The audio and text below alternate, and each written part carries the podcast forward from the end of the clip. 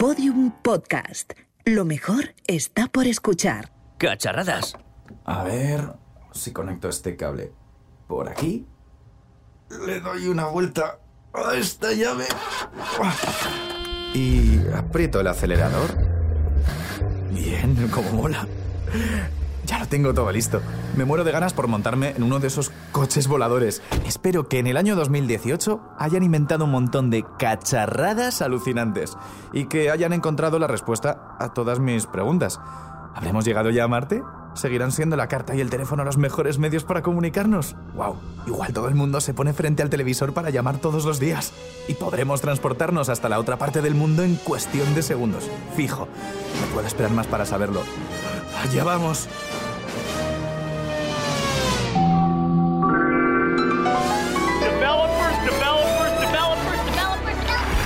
Today, Apple is going to reinvent the phone.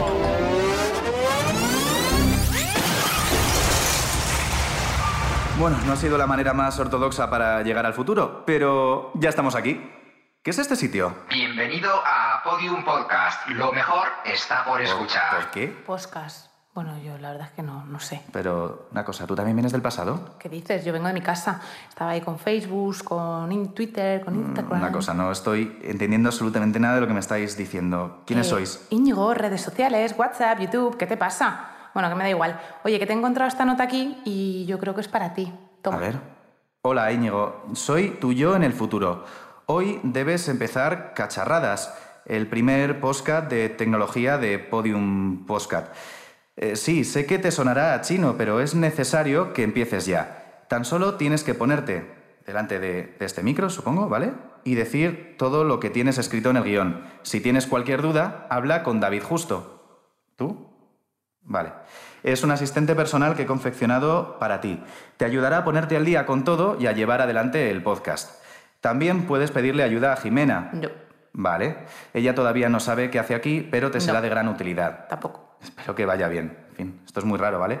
El futuro de los podcast está en tu mano. Uy, qué intensidad, chica. Dame un segundo que tengo que hablar con el asistente. Hola David, ¿qué tengo que hacer? Lo siento, Íñigo, no te he entendido. Muy bien, esto no es que funcione en el futuro, pero al menos tiene una voz que se parece bastante a la de una persona humana. Hola David, ¿qué tengo que hacer? Toda la información en Íñigo Sastre. ¿Pero qué es todo esto que me habéis metido? Ya tienes todos los conceptos necesarios para comenzar el podcast. El podcast es una emisión de radio o de televisión que un usuario puede descargar de internet mediante una suscripción previa y escucharla tanto en un ordenador como en un reproductor portátil. Es increíble. ¿Cómo he hecho He esto? subido a tu nube todos los acontecimientos recientes relacionados con el mundo de la tecnología. Por lo tanto, ya estás listo para empezar. Capítulo primero. Cinco cosas ilegales que haces a diario en Internet. Sin saberlo. Vamos allá. Cacharradas. Con Íñigo Sastre.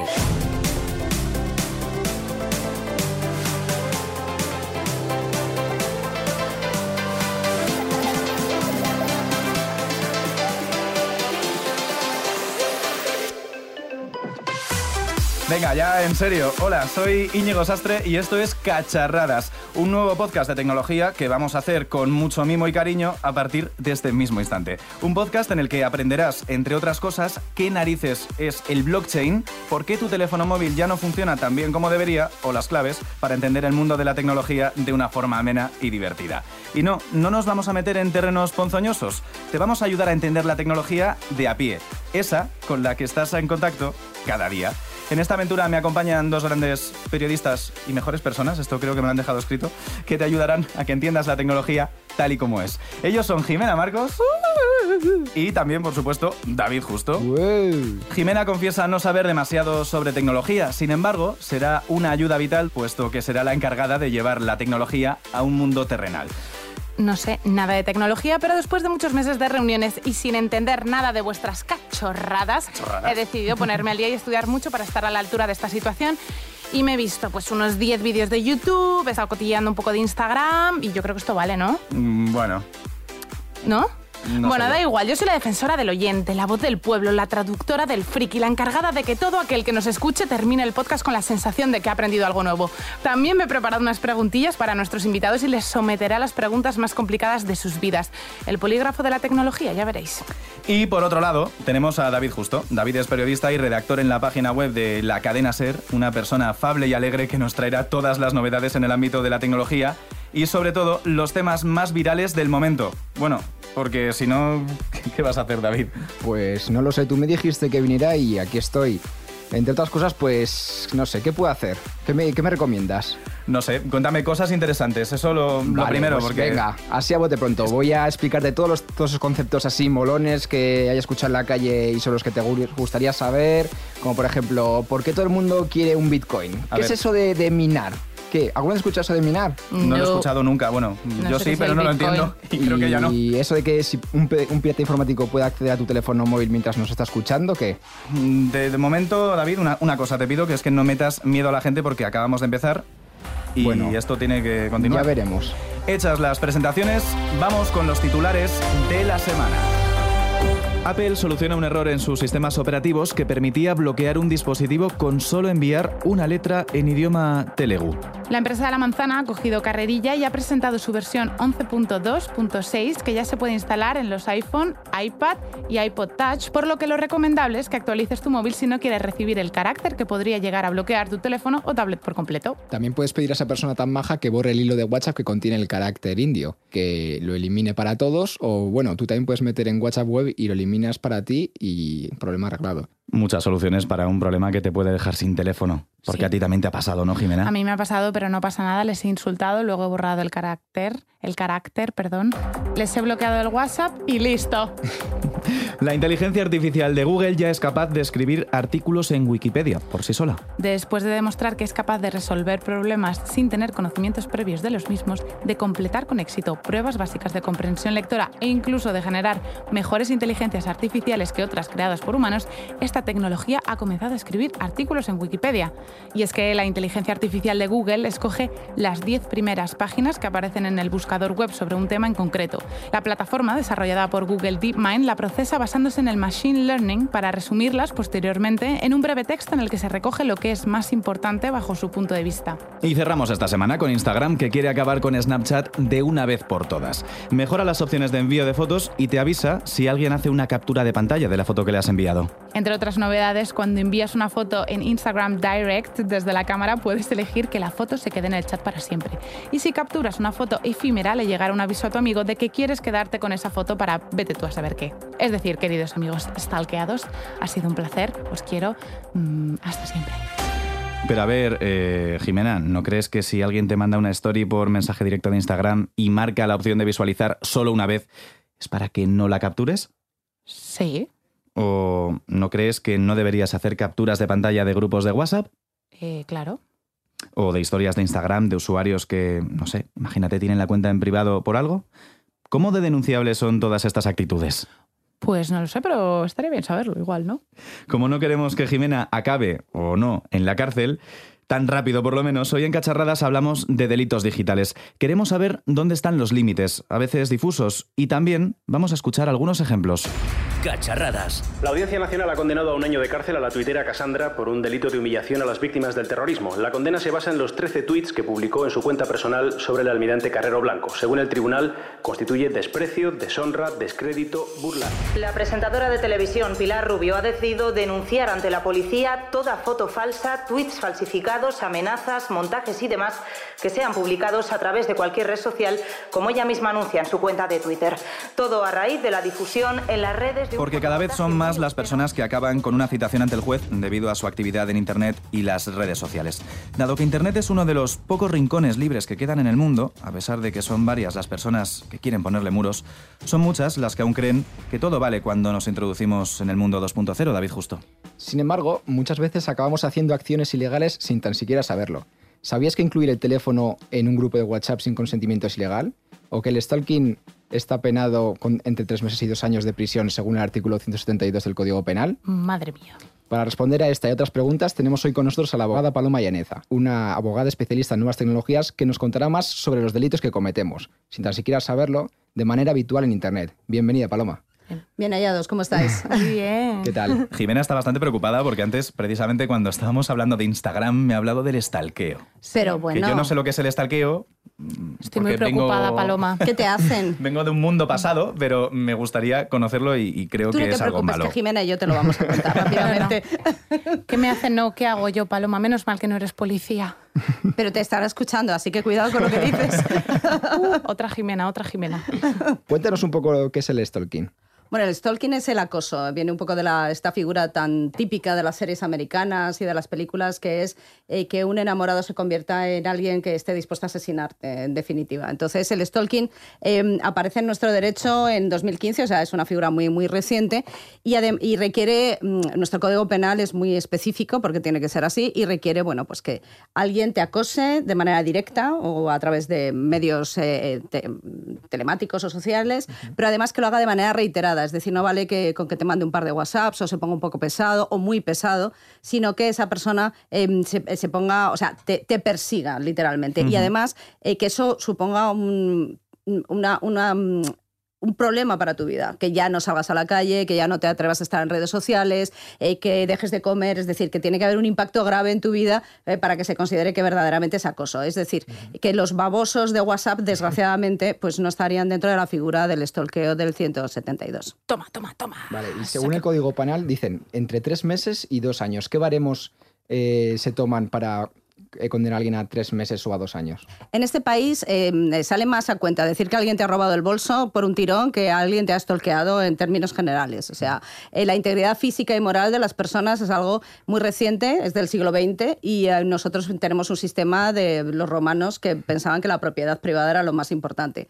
Así que en términos generales les eh, serán unos cuatro meses, pero son meses multa, es decir, que las cambias por dinero. Cada el mes multa tiene una cuantificación que viene en la sentencia y entonces eh, pagas en realidad una multa y no ingresas en prisión. Vamos, que Jimena puede estar por lo menos tranquila, ¿no? No creo que tu acoso ha llegado ya a hacer que alguien no pueda salir de casa. Yo estoy ahorrando por si acaso, no vaya a ser que me pille con los bolsillos vacíos. Qué Yo pena ahorrar. ahorrar. para stalkear, también te digo. Yo creo que le has dado de verdad una, una alegría, porque Jimena es más de las personas que eh, se meten en Instagram a curiosear fotos Claro, Paloma, hasta es que altas horas de la mm, yo tengo un poco de miedo de esto porque además de, de stalkear en los WhatsApp, porque mm, David ha dicho dos cosas y yo cumplo dos de dos, eh, ¿qué más puedo cumplir? O sea, si yo hago un pantallazo a un mensaje que me he mandado con alguien y se lo envío a mi grupo de amigas y digo, jaja, mira que me ha mandado este chico, ¿eso es delito también? ¿Tengo que ahorrar más dinero? Eh, bueno, em, eh, si fuera delito, ya no con ahorrar no tendría suficiente. Bueno, ahorrar para pagarme a mí, que es lo que me parecería justo y necesario. Vale. Pero, Búscate una buena abogada. pero no para pagar multas.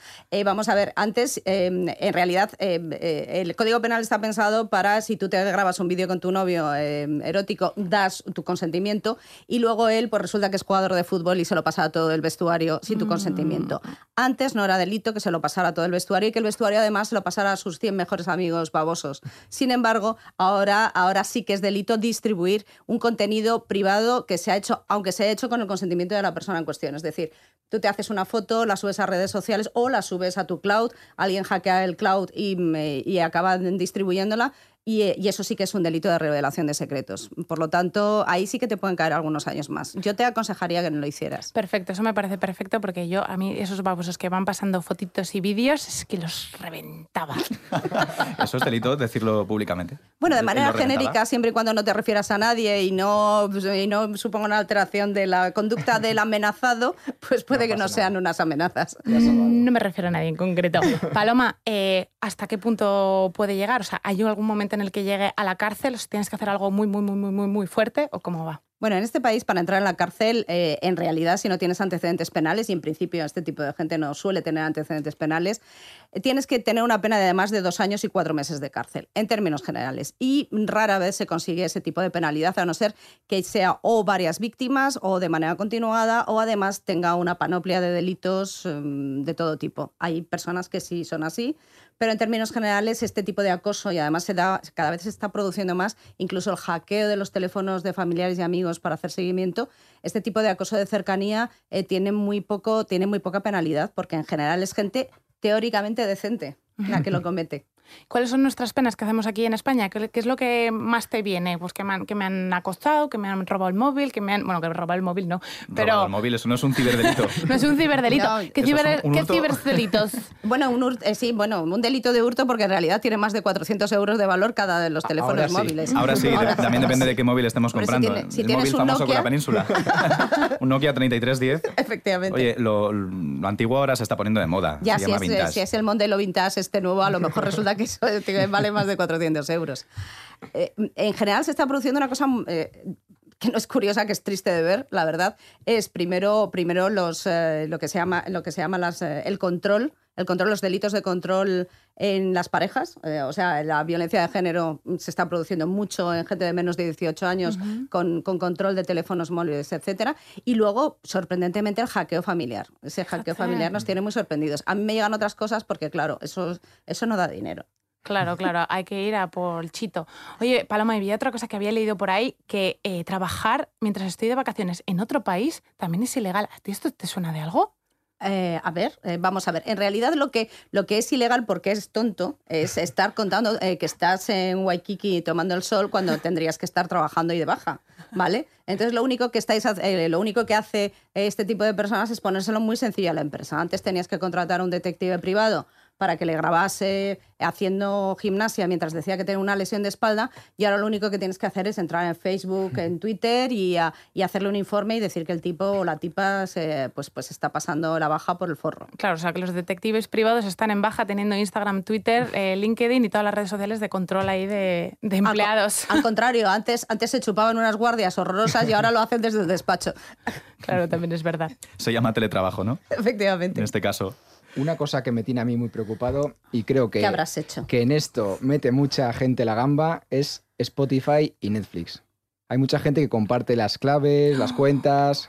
¿Qué pasa con eso? ¿Es ilegal? ¿Yo puedo enviársela a Íñigo? Es legal, es legal. ¿No? Eh, uy, am, el concepto de ilegalidad va más allá de lo penal. O sea, esto que, que nos quede claro a todos.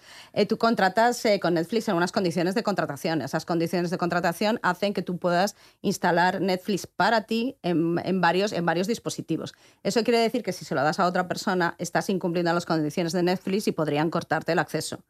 Eh, y cortarte. Lo que pasa es que no lo hacen porque yo creo que están más interesados en los datos que genera el amigo tuyo de Cuenca que se conecta que en lo que realmente le pagas eh, todos los meses. Eh, llegará un momento en que no les compense y le cortarán el acceso. Eh, Cortarán el acceso a la cabeza, porque tú, como nadie lee esas condiciones, igual te pone ahí, como compartes la clave, te vamos a cortar las dos manos. Aquí Sí, todo el mundo sí, dice, no acepto, acepto, me está, da igual y pasa lo que pase. De hecho, de hecho, una vez hicimos la prueba y metimos unas condiciones generales eh, que todos los que aceptaran a- las condiciones generales cedían a su primer hijo varón a la compañía. ahora, tenemos, ahora tenemos un ejército de esclavos. que será muy necesario, sobre todo si los ciberdelitos siguen aumentando en, en estos años, ¿no? Porque lo que vamos a escuchar a continuación eh, no es exactamente un ciberdelito, David, pero esta semana nos hemos querido ir hasta México para hablar con uno de nuestros colegas de Shataka, del blog de tecnología, que ha estado intentando robar en la tienda de Amazon. Y esto es lo que nos ha contado. Conté el tiempo que estuve ahí, fueron 23 personas trabajando, entre cocineros, las personas que están en la entrada ayudándote a usar tu código o a, regalarte una bolsa para la compra. Completamente normal, no se ve nada raro. Únicamente cuando volteas al techo y ves todo lleno de sensores y de cámaras es cuando dices, te sientes vigilado y espiado. Pero pues nada, nada fuera de lo normal. Es muy pequeña la tienda, son como 500 metros cuadrados. Él es Raúl Álvarez y ha visitado la tienda de Amazon Go en Seattle. Para quien no lo conozca, es el supermercado sin cajeros que se estrenaba al público en el mes de enero. Entras, coges lo que quieres y pagas vía aplicación, sin necesidad de llevar la cartera. Pero, ¿cómo has sido capaz de robar La primera vez que entré a la tienda, seleccioné un, fue un plato de fruta y un sándwich. Al salir y al revisar mi ticket de lo que me habían cargado en la tarjeta, si no lo habíamos hecho, podíamos pedir un reembolso ahí mismo en la aplicación. Entonces dije, ah, vamos a probar cómo funciona ese reembolso y qué podemos hacer. Únicamente en el ticket, las, das swipe el plato de fruta, te pregunta, hay tres razones que te da a elegir, que es que la calidad no es la que tú habías esperado, otras razones o que no habías escogido ese producto. En este caso escogí que la calidad no había sido la buena porque fue la, era la primera que estaba ahí y pedí el reembolso. Y fue así, en el momento no pidieron nada más, desapareció el producto de mi ticket. Sin embargo, ese no era el objetivo de su visita.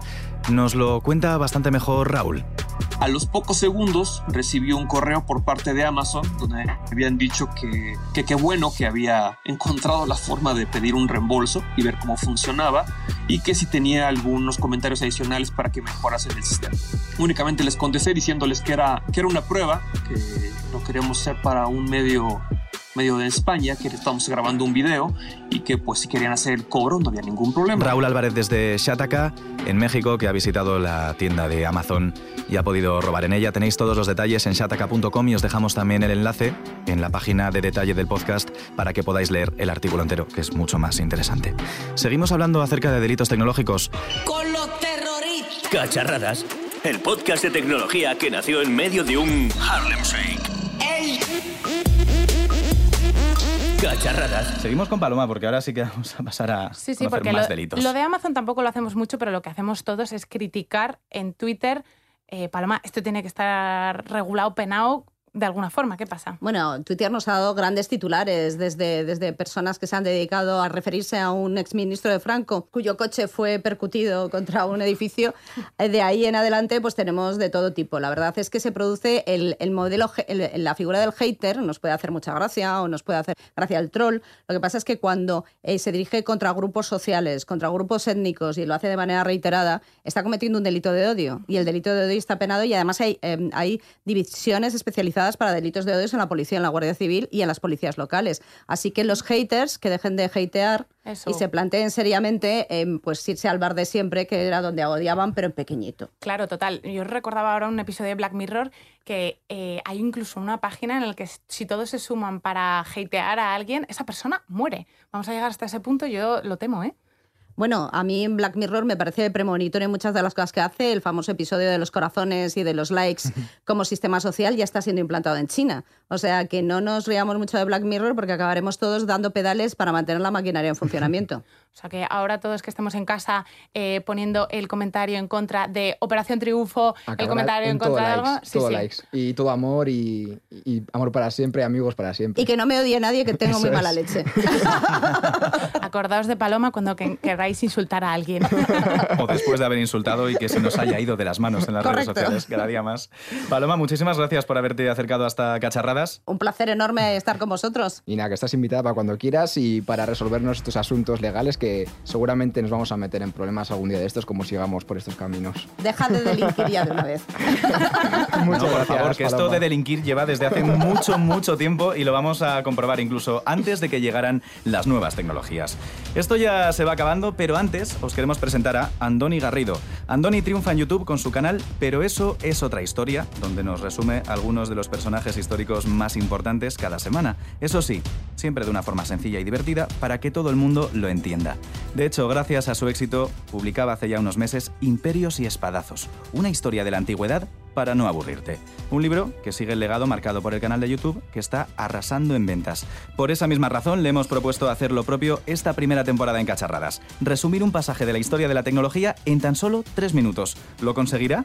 En este primer episodio de Cacharradas, Andoni nos hablará sobre el primer delito cibernético, o al menos uno de los primeros registrados. Esto es Imperios y Cacharrazos.